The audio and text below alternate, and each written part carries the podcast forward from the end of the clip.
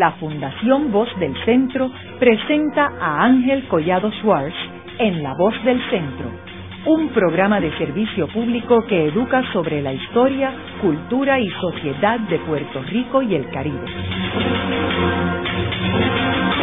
Saludos a todos. El programa de hoy está titulado Desarrollo versus Conservación. Y hoy tenemos como nuestro invitado al arquitecto Javier Blanco Cestero, quien fue el primer director ejecutivo del Fideicomiso de Conservación de Puerto Rico. La conservación es uno de los temas más discutidos en estos momentos y más controversiales, particularmente por las nuevas directrices de este gobierno. Y la falta de planificación para el desarrollo también es uno de los temas que está en discusión. Javier, me gustaría comenzar el programa explicándole a los radioescuchas de qué se trata la conservación de la naturaleza y cuál es la importancia de la conservación. Antes que nada, Ángel, saludo y saludo a tu radio escucha.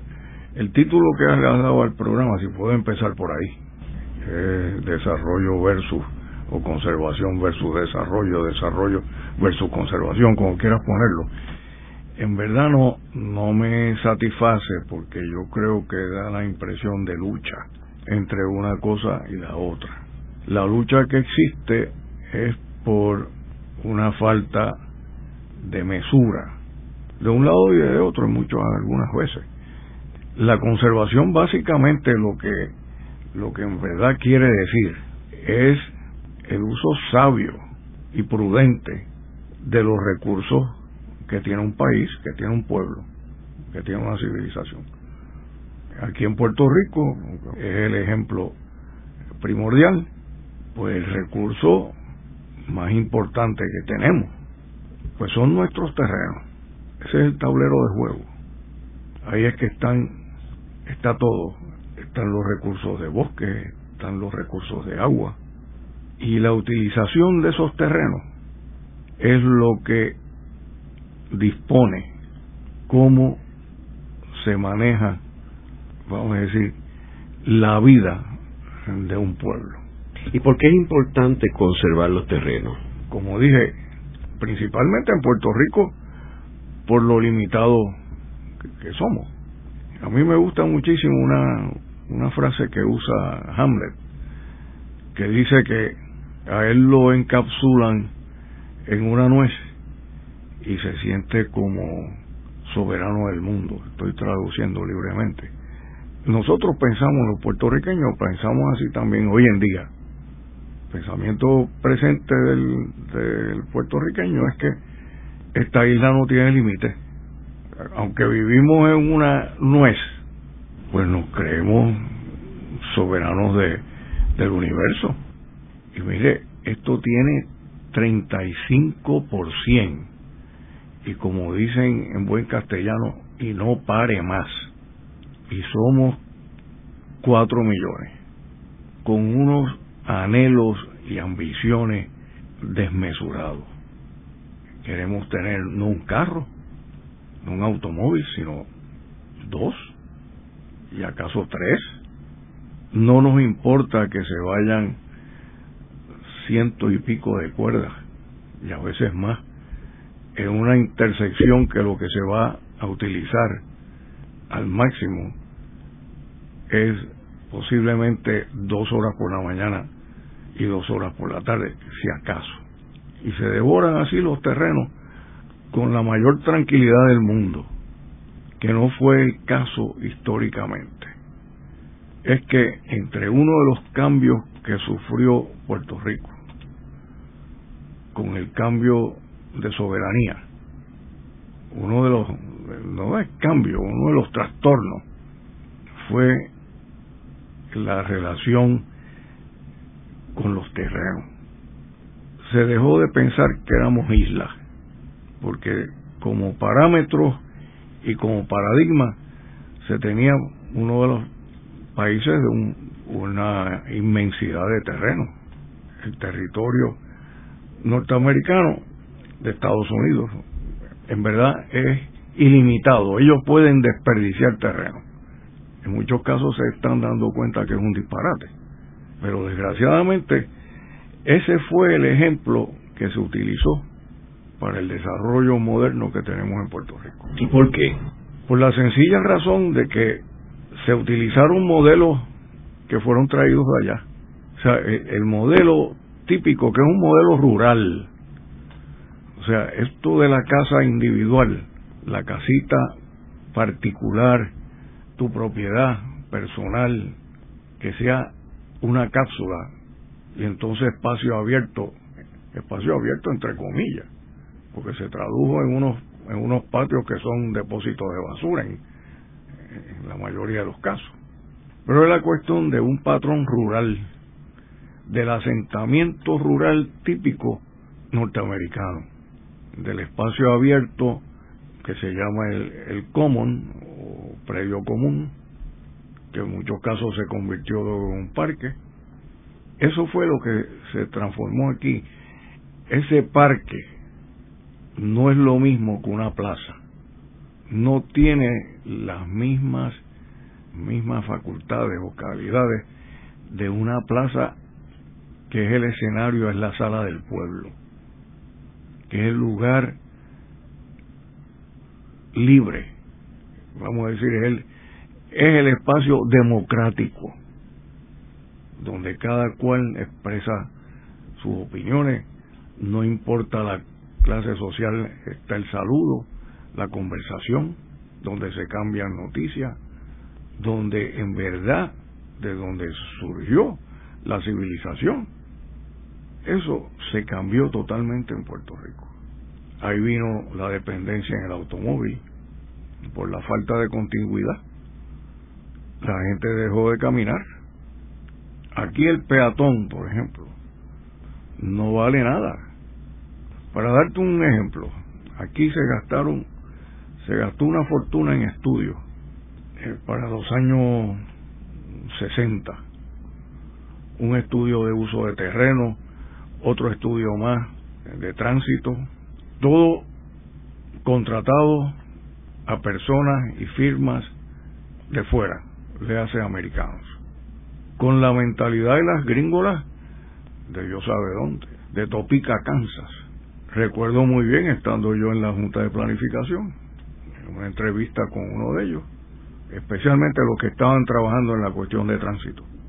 Básicamente estaba enfocado en el uso del vehículo. Ese era el tránsito en que estaban pensando.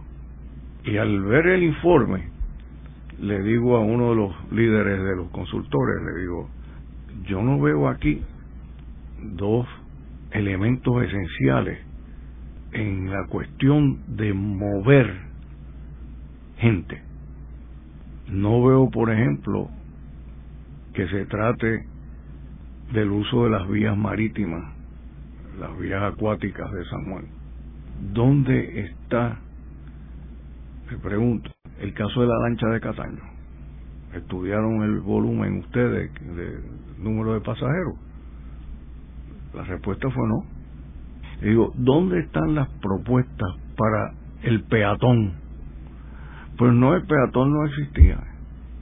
Ahora te, te pregunto a ti, ¿qué sería de Nueva York, la ciudad de Manhattan, si no hubiera peatones? La población que tiene Nueva York caminando por las calles en cualquier momento dado, no importa la, la hora del día o de la noche, es, es incalculable. Sin embargo, aquí, vamos a ver, ve a Torrey, la avenida Franklin D. Roosevelt, donde estacionan los automóviles en las aceras, ah, y tú tienes que irte a la calle, a la calle. caminando. O sea, tú tienes que ver a los carros que no te vayan a pisar a ti. O si no, además, te tienes que salir de la vía que se proveyó para ti, como peatón, invadir la vía vehicular, jugarte la vida. Cosa que no sucede en el viejo San Juan cuando está planificado con las aceras y nadie estaciona en las aceras. Y eso que las aceras, las aceras de San Juan cada día las hacen menos amistosas para el peatón, pues son casi carreras de obstáculos. En la, misma avenida Ashford construyen aceras y entonces no hay mantenimiento. Así que el peatón se puede caer de bruces. Volviendo a la cuestión del uso de terreno, eso desapareció para todos los efectos la diferencia entre lo que era campo y lo que era ciudad, que es esencial, para cualquier civilización mantener esa distinción en qué es campo y qué es ciudad. El ser humano necesita definiciones, necesita espacio que sepa el dónde está. Aquí hay veces que tú no sabes dónde estás. Que te depositen a ti ahora mismo en una urbanización de estas, llámense como se llamen, eh, Meadows o Town, o esos nombres que le ponen aquí, Valle Arriba Heights, por ejemplo, que de Valle no tiene nada y de Heights tampoco. Trata de salir a menos que vivas allí, trata de entrar. No hay orientación posible, se, se perdió la definición. ¿Cuándo tú crees que se perdió? Porque tú hablas de que bajo el gobierno español había una planificación, ¿verdad? En 1898 Estados Unidos invade a Puerto Rico. ¿Cuándo es que se empieza a perder ese tipo de armonía entre lo que es... Inmediata, inmediatamente, inmediatamente. Es más, comenzó antes de la cuestión de los americanos, empezó, yo diría que en el caso nuestro empieza cuando hicieron la fiesta de la demolición de las murallas del viejo San Juan. Porque los comerciantes del viejo San Juan en aquel momento decidieron que la muralla era un impedimento al crecimiento y que había que desarrollar puerta de tierra. Y se derribó la puerta de tierra, se derribaron las grandes murallas. Se perdió esa definición. Cuando llegan pueblos americanos, fíjate que hay un desarrollo inmediato del desarrollo de los suburbia. Uno de los primeros es, Miramar, el sector de Miramar quien lo desarrolla un americano de apellido Elliot. Por eso hay una calle allí que se llama Elliot Place. Ya extramuros. Y el patrón americano. Luego vienen los hermanos Ben con su desarrollo del condado. Y el puente de ellos. Y el puente de los hermanos. Ese es el puente, en verdad, de dos hermanos. Los otros dos de San Antonio y otro de Guillermo Esteves que oyendo yo las noticias ayer por la radio, hablaban del, del puente de dos hermanos, no se estaba caminando por el dos hermanos, se estaba caminando por el de San Antonio y por el Guillermo Esteves. Ese fue la, la primera incursión a la isla. Fíjate que tenemos el dicho, voy para la isla. Y es que las personas de San Juan una vez que cruzaban el, caño de San Antonio, estaban ya en la isla grande, porque San Juan es una isleta.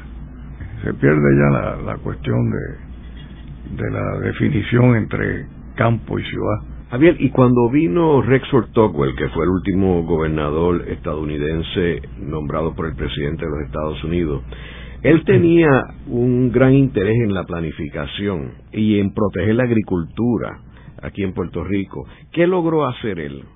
Bueno, él, fíjate, en, en papel, yo en verdad yo admiro mucho a Tocqueville y siempre me he quejado de que no hay una, una avenida mayor aquí en, San Juan que tenga lleve su nombre. Creo que hay una escuelita por algún lado que se llama Redford Guy Tocqueville. Pero en verdad es una persona que, que fue fue el padre del Puerto Rico moderno. Una de las primeras leyes que él impulsa es la ley de planificación y presupuesto del 1942. Es una, una ley excepcional que se ha totalmente desmenuzado, se ha pervertido, diluido, pero ese fue un, un paso. Estaba basada no solamente en sus experiencias en Estados Unidos. Como tú sabes, él era un, planificador, tuvo grandes problemas con miembros de la administración de Roosevelt, porque le decían hasta el rojo, porque la planificación se mezclaba con la cuestión de los planes comunistas, la cuestión de los planes de cinco años, etcétera. Towell redacta esa ley, sigue hasta, hasta que fue enmendada casi en su totalidad en la administración de Rafael Hernández Colón. La primera enmienda, sin embargo, no fue por este, cuestión legislativa, por eh, acción ejecutiva o legislativa.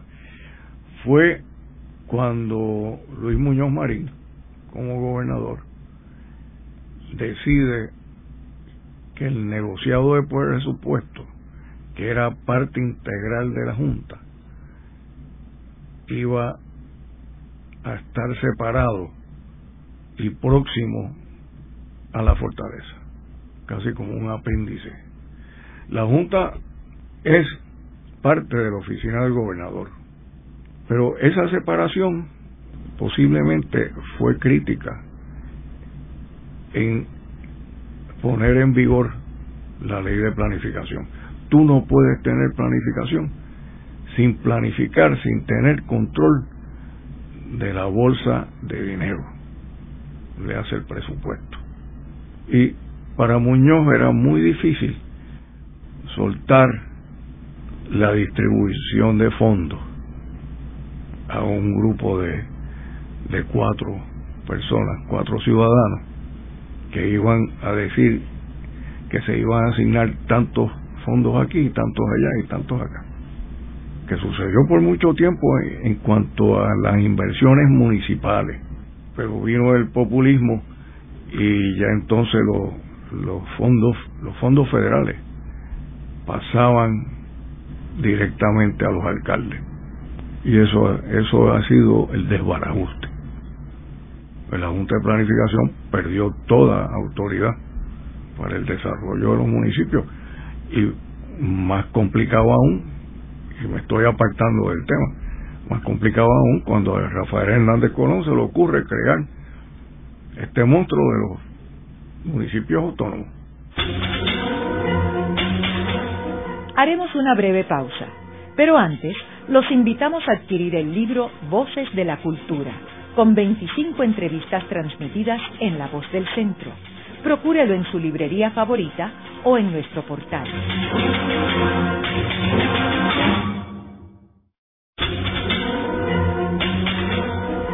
Están escuchando a Ángel Collado Schwartz en La Voz del Centro.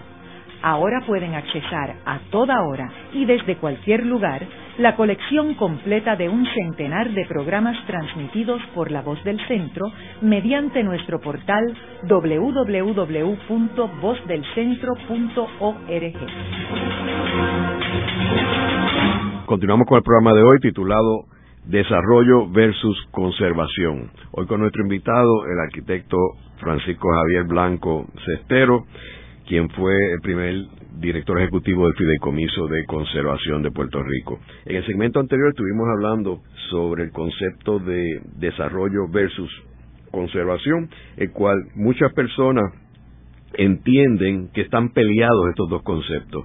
Y lo que hemos presentado en este programa es que no tienen por qué estar peleados, sino se pueden armonizar la conservación con el desarrollo a través de una buena planificación. Estuvimos hablando de cómo Puerto Rico ha perdido esa planificación desde los tiempos finales de los españoles, cuando se derrumbó la muralla y la puerta de tierra en el viejo San Juan y luego con la entrada de los estadounidenses continuó la falta de planificación en Puerto Rico. Estábamos hablando finalmente de Rexford Guy Togwell, quien fue el último gobernador estadounidense nombrado por el presidente de Estados Unidos, y cómo él hizo unos intentos para crear un plan de uso de terreno y una planificación urbana en Puerto Rico. Ahora, Javier, estábamos mencionando lo de Luis Muñoz Marín y su gobierno. Uno de los casos que se ha discutido mucho en Puerto Rico fue la construcción de la zona hotelera en el condado, en la cual eh, muchas personas atribuyen que hubo una, una pugna entre Roberto Sánchez Vilella y Teodoro Moscoso, que Teodoro Moscoso quería privatizar las playas y darle las playas exclusivamente a los hoteles pero que entiendo que Roberto Sánchez Vilella quería hacer un malecón como lo hay en Europa o lo hay en otros sitios como La Habana, como Santo Domingo, y sin embargo se copió más el modelo de Miami. ¿Quieres hablarnos un poco sobre ese caso en específico? Te puedo decir que esas pugnas entre esos cuñados, pues como tú sabes, Teodoro estaba casado con una hermana de Roberto. En verdad yo no sé si fue, fue Roberto Sánchez quien propuso la, la cuestión de del paseo del Atlántico pero que en verdad no era eso no era nada, nada nuevo eso todas las ciudades civilizadas del mundo tienen un malecón y entonces está el desarrollo. Y tienes tú especialmente en Puerto Rico especialmente en San Juan que tienen una, unos paisajes marinos espectaculares están bloqueados por un paredón especialmente en el condado y en Isla Verde. En la isleta de San Juan no porque está el está el, el acantilado y hubo que, que tener el desarrollo separado del acantilado. Y por eso está la la avenida Muñoz Rivera. Pero lo que hizo eso del, del desarrollo hotelero fue hasta un desarrollo invertido vamos a decir un desarrollo que destruye sus propios propósitos Fíjate tú que el turista viene aquí en busca de sol. Si tú vas al condado ahora mismo, los edificios de la avenida Ashford, como también los de Isla Verde, están arrojando sombras sobre la playa. Desde que sale el sol hasta que se pone. Y hay un fenómeno bien curioso que tú encuentras al turista que parece un reloj de sol, moviéndose donde está el filo de sol entre edificio y edificio. Es bien curioso, son nómadas. Uno de los disparates grandes. Y sí, este, Teodoro fue en su, como decía Severo Colbert, en su frenesí, eh, fue quien, quien impulsó eso. Él quería que el turista brincase del catre a la playa. Cuando mira, eso nunca debió haber sido así. Uno de los, de los resultados es el que te acabo de decir. Destruyó su propio propósito. ¿Quién quiere una playa bañada en sombra? Eh, nadie. Además, creó ese paredón que te digo de, de que no se puede disfrutar de ese paisaje marino. Pedro Salinas lo disfrutó caminando desde donde vivía a un club que hay en el, en el condado, que le proveyó sitio donde él sentarse todas las tardes y, ahí escribió uno de los poemas modernos de la lengua española y se lo dedicó a esa a esa fraternidad que es el contemplado pero tenía que buscar una, una ventana Fíjate que ahora mismo hay un parque en el condado que le llaman la ventana del mar, porque demolieron un edificio. Eso es absurdo. Y fíjate la diferencia que se ve cuando uno camina frente a esa ventana. Por supuesto. Fíjate que dijiste hace un, un minuto, no hubo planificación cuando llegaron los americanos. No necesariamente es eso. Es una planificación distinta. Es una planificación higiénica el concepto de zonificación no es un elemento cultural, vamos a decir, europeo. No hay conflicto alguno en, la mezcla de usos, al contrario. En el concepto americano, anglosajón, existe la cuestión de no puedes tener comercio si tienes residencia. ¿Por qué no? No puedes tener este, una industria liviana como por ejemplo costura, si tienes vivienda. Y ahí viene la fragmentación de la experiencia humana, de la experiencia diaria, en que entonces necesitas transportarte de alguna forma y no peatonalmente a donde tienes el trabajo. Ya ahí empiezas a diluir los límites de las ciudades, segregas la experiencia humana que creo que es uno de las de los factores medulares en esta cuestión del desparramamiento y la creación de estos pueblos dormitorios. Lo que es suburbia es un pueblo dormitorio. Y ahí desaparecen los terrenos porque eso devora el terreno. Irreversiblemente.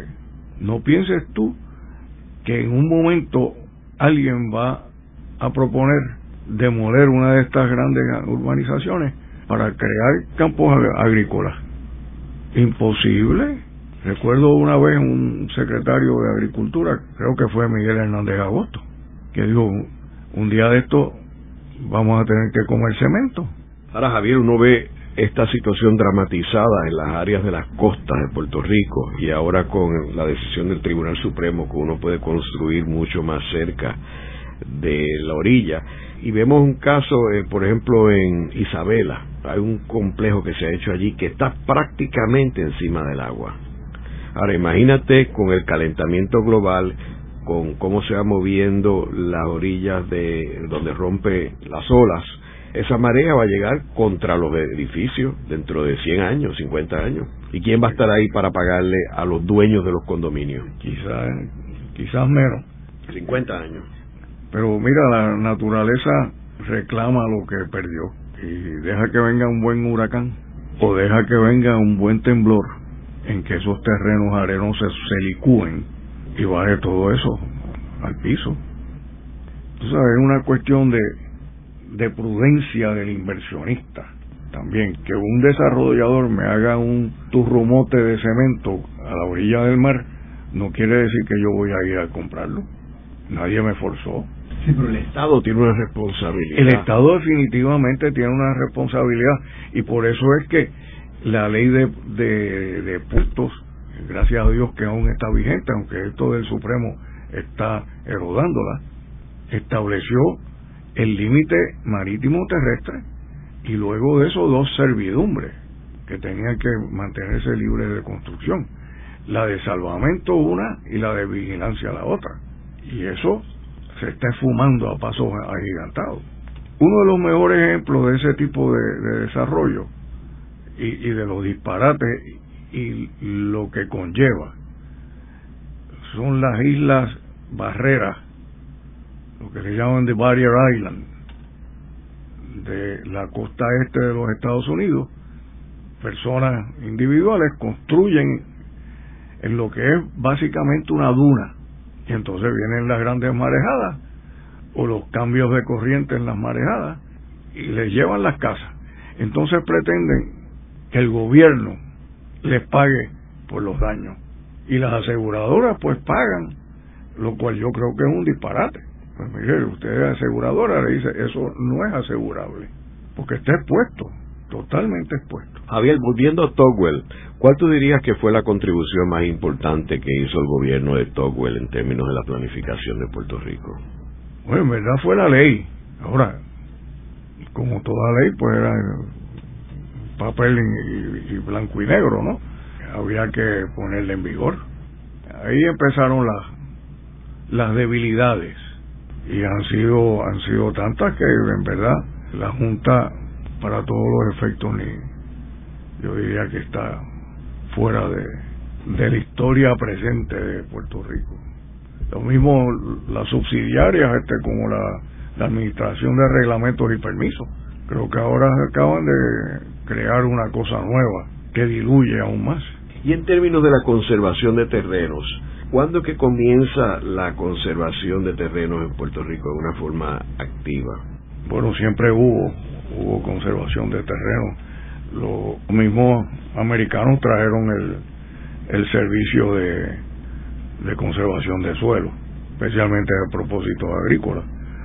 Siempre lo tuvimos, pero es que la, al otro lado, ¿verdad? Las fuerzas eran mucho mayores. Por ejemplo, si tú tienes un departamento de agricultura, que siempre yo he dicho que uno de los grandes mecanismos de conservación es la agricultura sabia. Si tú tienes entonces una agencia gubernamental, un departamento que no fomenta la agricultura, sino que es pasiva. Tómate, por ejemplo, el, el, el caso de la autoridad de tierra, posiblemente uno de los terratenientes más grandes de Puerto Rico en muchas ocasiones no saben de qué terrenos son de la autoridad. Muchas veces están totalmente baldíos.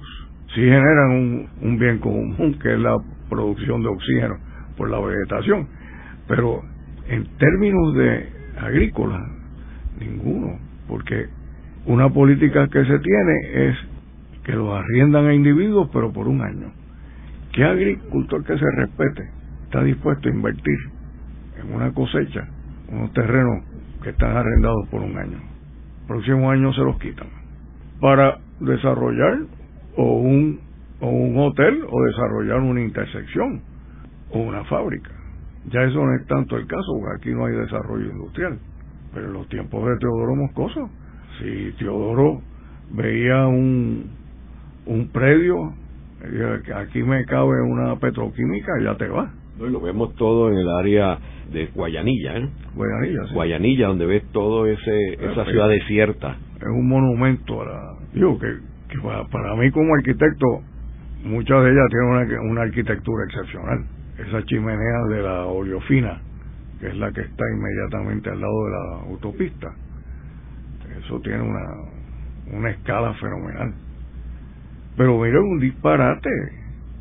Pero tú estás hablando de, de por qué este desarrollo ha pasado más bien en la costa. Pues está por la cuestión del, de la cuestión turística, porque el puertorriqueño descubrió el mar con la apertura del Hilton y de hoteles así, como todos los, descubrió el mar. El puertorriqueño le tenía terror al mar, que es una pena, pero le tenía terror. Le venía el holandés, te llevaba el holandés, pero se le perdió el temor al mar y y todo el mundo quiere estar mirando el mar. Una cosa que yo encuentro sumamente aburrida, porque a menos que tú veas el oleaje rompiendo en la playa, mira, no hay cosa más aburrida que ver una línea que no se mueve, que es el horizonte. Y de noche ni se diga, porque a menos que pase una, una oruga de estas llena de turistas, que es lo que parecen, este, cucubanos, no tienes nada que se mueva, no hay vida. Pues además, ya aquí no ves las estrellas. Entonces, eso, eso es una cosa, un factor importante en la cuestión de la conservación, de que se aprecie la naturaleza. Y hemos perdido el poder de observar, de, de mirar, de ver. Es como si estuviésemos ciegos. Es más, yo creo que hay ciegos que, que ven más que nosotros. No vemos las estrellas no hay cosa más bonita que yo recuerdo. Yo recuerdo cuando pasaba verano en Barranquita, que se veía la Vía Láctea completita. Digo, la parte, sí, nosotros somos parte de ella, pero era un espectáculo. Hoy en día, si ves un planeta, tienes suerte. Y esas cosas de tu poder ver, ver una mariposa. ¿Cuándo fue la última vez que tuviste una mariposa? Aquí, en Culebra, donde se ven estrellas todavía. Eh, y ten calma, ten calma, que, como dicen, el peine, el peine llega. Y, como tú bien sabes, el afán de la construcción, que no es necesario, tú sabes, digo, sí es necesario, pero da pena también que terrenos valiosísimos estén en desuso, como por ejemplo la gran parte del barrio obrero, Villa Palmera, cogiendo a San Juan nada más, puerta de, la misma puerta de tierra. El desarrollo que tienen es minúsculo comparado con lo que podrían tener y la población que podría tener y la vida que podrían tener, donde entonces los sistemas de transporte serían eficientes, porque tienes el volumen de gente, tienes el y no estoy hablando de unas cosas de unas de estas torres. Puedes tener unas densidades altas sin tener que, que subir tanto. Pero mira el mismo Atorrey tú tienes desarrollo al nivel de las avenidas. Caminas un bloque hacia adentro casitas individuales. Mira la Fernández Junco. ¿y por qué surgió ese tipo de desarrollo?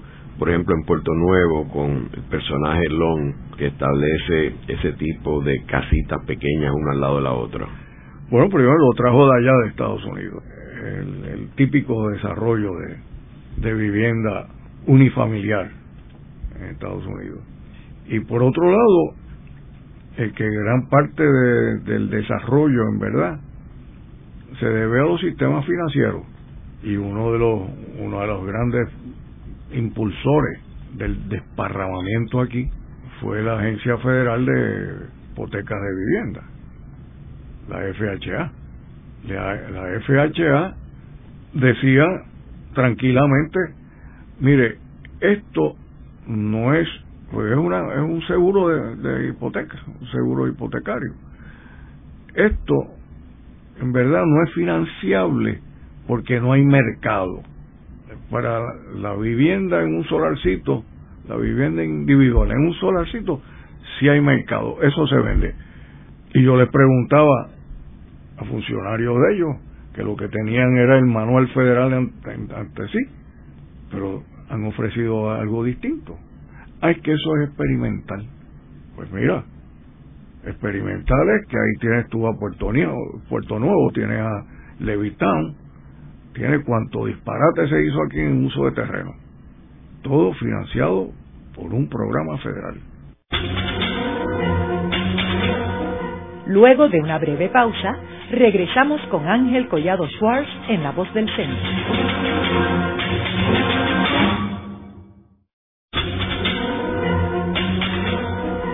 Están escuchando a Ángel Collado Schwartz en La Voz del Centro. Ahora pueden accesar a toda hora y desde cualquier lugar la colección completa de un centenar de programas transmitidos por La Voz del Centro mediante nuestro portal www.vozdelcentro.org. Continuamos con el programa de hoy titulado Desarrollo versus Conservación. Hoy con nuestro invitado, el arquitecto Francisco Javier Blanco Cestero, quien fue el primer director ejecutivo del Fideicomiso de Conservación de Puerto Rico. Eh, Javier, como estábamos discutiendo en el segmento anterior, el gobierno de Puerto Rico ha tenido eh, muchos terrenos que han protegido, eh, algunos de ellos directamente y otros indirectamente. Pero el gobierno federal también tenía muchos terrenos en Puerto Rico, algunos de ellos que eran de la corona española eh, y otros pues ellos lo adquirieron de distintas otras formas. ¿Qué ha pasado con esos terrenos federales que estaban utilizados por ellos y que luego se los entregaron al gobierno de Puerto Rico. ¿Qué planificación ha habido y qué ha sucedido con esos terrenos? Volviendo a lo que dijiste, este, quiero este, aclarar algo que dijiste de la corona de España.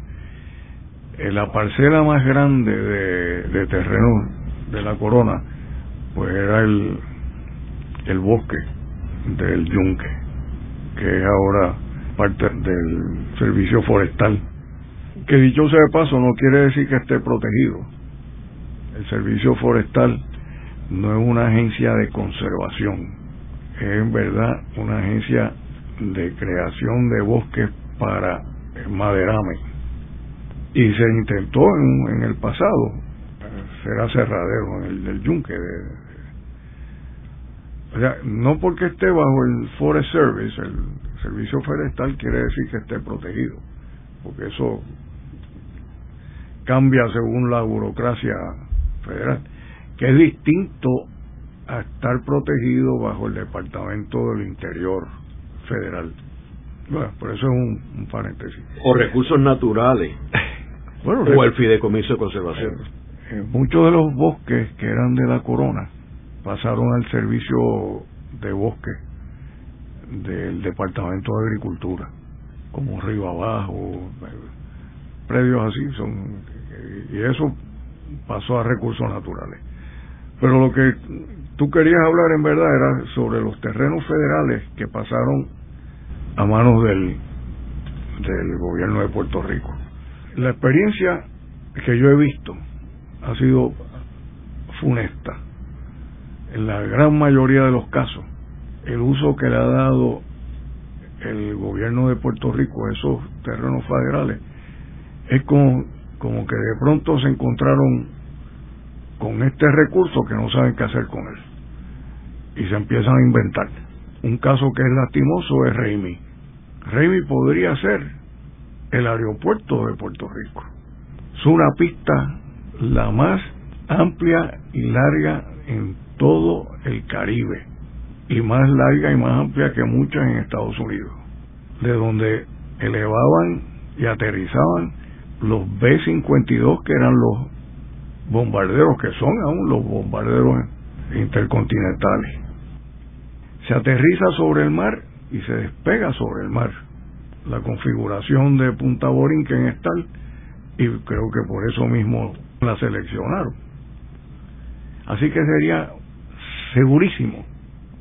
Hoy en día, aquí en San Juan, en Muñoz Marín, que Dios no lo quiera, hay un, desastre, se elimina gran parte del barrio obrero, en el patrón de, de aterrizaje.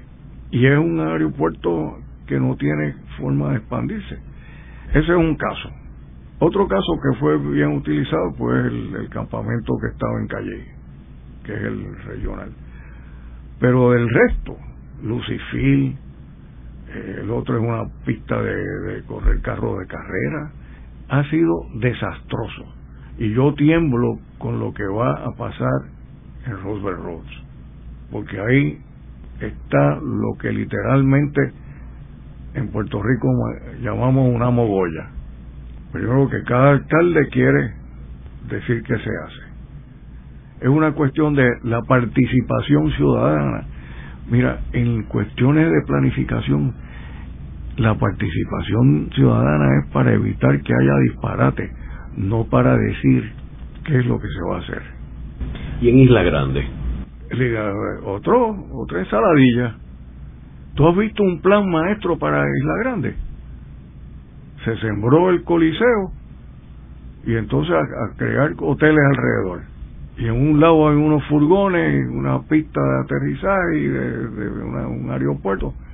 Y el resto, ¿qué? Una mogolla. No, Javier, y se construyó un estacionamiento al frente del centro de convenciones que bloquea la vista. No el Coliseo, el centro de convenciones. Centro de convenciones, que bloquea la vista. Y lo mismo me temo que va a pasar con, con Roosevelt Roads. Hablaron de Roosevelt Road, de un aeropuerto en Roosevelt Road. Mira, esa pista de Roosevelt Road es para los pilotos del Navy que aterrizan en un portaaviones. No digo yo aterrizan en Roosevelt Road. Está crosswind, como llaman. Pero a lo que voy, en verdad, lo, lo que estamos, en verdad, es la preocupación de que cada vez que el gobierno federal suelta terreno, el pueblo de Puerto Rico, el gobierno de Puerto Rico, no sabe qué hacer con ellos y lo usa mal. El caso de Vieques, le entregaron parte de los terrenos al alcalde y aquello fue, y eso estuve yo en, yo personalmente estuve envuelto en eso. Eso, el, el desastre. Es más, el fideicomiso consiguió unos terrenos, gracias a la intervención del secretario del Interior, y el alcalde se tomó la libertad de llenar uno de los edificios dentro del predio del fideicomiso de botellas de cerveza vacía, de basura básicamente. De nuevo, no hay un plan, no hay una estrategia, no hay un conocimiento de qué es usar el recurso de los terrenos con disciplina y sabiamente. Javier, uno de los ejemplos más positivo en términos de, la planificación es el caso de Singapur, que es 14 veces más pequeño que Puerto Rico y con la misma población un poco más, están llegando a 5 millones. Y sin embargo, cómo ellos utilizan el terreno de una forma extraordinaria, cómo encima de los edificios, por ejemplo, tienen zonas verdes. El 85% de la gente vive en unidades públicas obviamente unidades este, verticales, eh, cómo ellos tienen un jardín botánico extraordinario en esa islita, cómo la Universidad de Singapur está en una especie de campus rodeado de la naturaleza. Eh, pero hay una planificación y hay una disciplina también allí.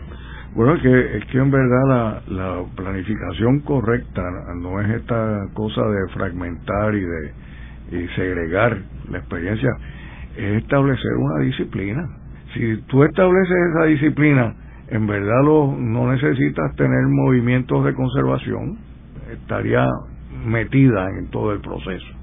Lo tuvo en un tiempo, lo tuvo en un tiempo. Lo, las culturas que le llaman primitivas, que yo creo que no son primitivas nada, que son sumamente adelantadas. El indio americano. Es de nuevo, es la, el conocimiento de que existen límites. Y eso es una cosa que hemos perdido para nosotros los límites no existen. Haremos una breve pausa, pero antes los invitamos a adquirir el libro Voces de la Cultura, con 25 entrevistas transmitidas en La Voz del Centro Procúrelo en su librería favorita o en nuestro portal.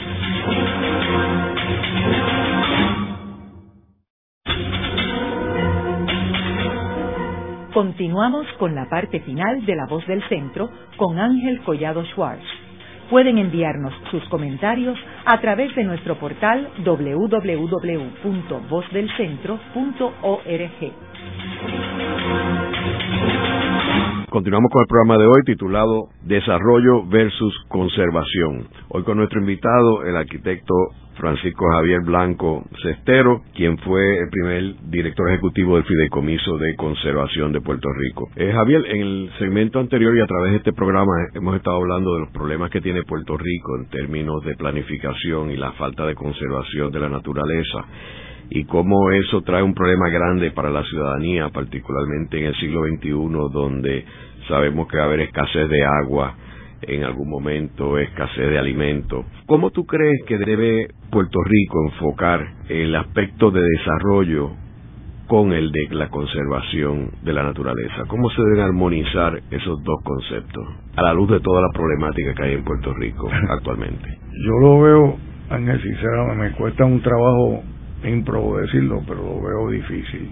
Como estábamos hablando hace unos, unos minutos, este, este proceso es lo fundamental es tener disciplina y desgraciadamente yo no veo que nosotros tengamos disciplina alguna.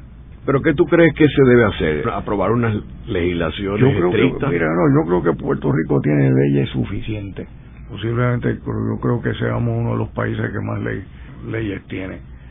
Lo que pasa es que no se ponen en vigor. Yo diría que sí, tienes que empezar por eh, que o consolidar alguna o eliminarla. Una, yo comenzaría de plano y sé que me voy a llevar por delante y me voy a hacerme, todos los alcaldes de la isla me van a querer eh, muchísimo, pero lo primero que yo eliminaría serían los, los, los municipios autónomos. ¿A quién se le ocurre en una isla de 35%? Que tiene creo que son 78 municipios, hacer 78 repúblicas independientes. Porque cada uno de estos muchachos o muchachas, en algunos casos, son soberanos, tienen su, residen en sus propios fondos, tienen, como vemos, el alcalde de San Juan tiene una oficina en Washington, un comisionado residente. Tú no puedes tener planificación en un lugar que tiene 78 personas cada cual tirando para su lado. Como único yo veo que se pueda remediar eso. Digo, no, no puede, es que no puede haber planificación con ese sistema. Y eso se lo debemos a esta idea brillante que tuvo Hernández Colón. Ahora, ¿y tú no crees que se puede centralizar toda la planificación? Quitarle eso a las alcaldías. Pero es que la, la planificación estuvo centralizada y la, la desmembraron estuvo centralizada. Yo tuve en una ocasión, este, cuando se desarrolló un plan especial para Puerto Rico de, protección de, terreno, un profesor de, de la Universidad de Illinois, que vino aquí y dice, esto es el paraíso, porque yo en Illinois tengo que tratar con no sé cuántos condados y cada uno de ellos tiene su pequeña junta de planificación. Ustedes tienen una. Y eso se acabó. Cada municipio tiene su departamento de planificación y aprueba y desaprueba planos de, de desarrollo, de lo que sea. Tú tienes eso, por lo menos, llevarlo a cuestión regional. Y Puerto Rico con cuatro regiones le da y le sobra. Si no, vamos a pagar unas consecuencias horrorosas, especialmente en un recurso con el que acabas de mencionar tú, el recurso de agua. Ese recurso posiblemente sea la causa de guerras futuras, si no ya. Y aquí, yo recuerdo en uno de los huracanes, que a una pobre señora por poco la matan por quitarle una bolsa de hielo, que es agua. Bueno, Javier, es interesante que la última película de James Bond, en vez de robarse el malo de la película, robarse una bomba nuclear, o armamento o petróleo, lo que le hace es controlar el acceso del agua para la ciudadanía. Sí, potable. O sea que hasta James Bond está viendo eso como parte de la trama de cómo controlar el mundo a través del agua. Pero si, es que el, cuerpo nuestro es un por ciento inmenso que es agua. Y el planeta, el planeta se debería llamar planeta agua, no planeta tierra. sí. Pero digo, lo que le enfrenta a generaciones futuras aquí en Puerto Rico es, es serio, ¿sabes? y lo ves en la zona del Carso también, que, que como sabemos eh, es un almacén de agua subterránea y sin embargo aquí le están quitando la protección en la zona del Carso. Sí, sí, sí. Y se construye encima de los mogotes que después dentro de años acaban las casas rompiéndose, partiéndose en dos. Bueno, se las tragan a veces. Eso es una zona espectacular hay unos paisajes que en verdad muy pocas personas los han visto. Y de nuevo, si tú no ves las cosas, no, no aprendes a apreciarlas. Pero ahí los planificadores tienen la responsabilidad de proteger el patrimonio de, de la naturaleza del país, ya que tiene acceso a la información sobre esas, esas áreas que el pueblo, la ciudadanía no lo tiene. Pero Ángel, sí, mira, la información sobre Puerto Rico es, no tiene medida, es eso es, las bibliotecas de las grandes universidades de Estados Unidos están abarrotadas de, información sobre Puerto Rico y de estudios que se han hecho de Puerto Rico. Posiblemente esto ha sido uno de los pueblos más estudiados del planeta. Pero mira, si tú no usas esa, esa información, si la engavetas, porque muchas de ellas levantan polla, estás mal. Si por un lado pisa callo, estás mal. Yo voy a, voy a otra cosa, de que la, la información existe, que no se quiera usar es otra cosa. ¿Y cuál tú dirías que es un modelo digno de imitar aquí en Puerto Rico en términos de buena planificación y armonía con la conservación de la naturaleza? Mira, a mí no me gusta imitar, Ángel, a mí no me gusta imitar. Yo creo que eso tiene que salir de nosotros. Es decir, esto es lo que hay que hacer y tener la voluntad de hacerlo y la disciplina de hacerlo. Unos sectores que no le va a gustar, eso siempre sucederá, pero tampoco puede ser que aquí haga cada cual lo que le venga en gana, que eso es lo que está pasando. Y porque muchas veces se amparan en, en, las protecciones que da la Constitución americana. Ah, esos son mis derechos civiles. Esta es la propiedad privada es sagrada. Esta Corte Suprema, la Corte Suprema de Estados Unidos, especialmente jueces como Escalía y Thomas y el mismo Roberts. Eso, el derecho de la propiedad particular, pues sagrado. Mire, señores, el bien común es más sagrado que los intereses míos o tuyos. Y ahí está en juego, el, el, ahí está, eso es la piedra angular del uso de terreno. Porque en Estados Unidos se está cuestionando, en algunos casos, de si el gobierno tiene el poder si es soberano para decir en este predio de terreno se va a hacer tal cosa, porque le conviene al pueblo. En el programa de hoy hemos discutido el desarrollo versus la conservación y cómo estos dos tienen que estar peleados, sino que se pueden armonizar. Hemos hablado también de que en Puerto Rico hay leyes suficientes para poder armonizar el desarrollo con la conservación de la naturaleza, pero lo que hace falta es disciplina y la implementación de esas leyes. Muchas gracias, Javier. Gracias a ti, Ángel. Esta ha sido una producción como servicio público de la Fundación Voz del Centro. Los invitamos a sintonizarnos la próxima semana a la misma hora. Y recuerden que pueden adquirir el libro Voces de la Cultura en su librería favorita o en nuestro portal.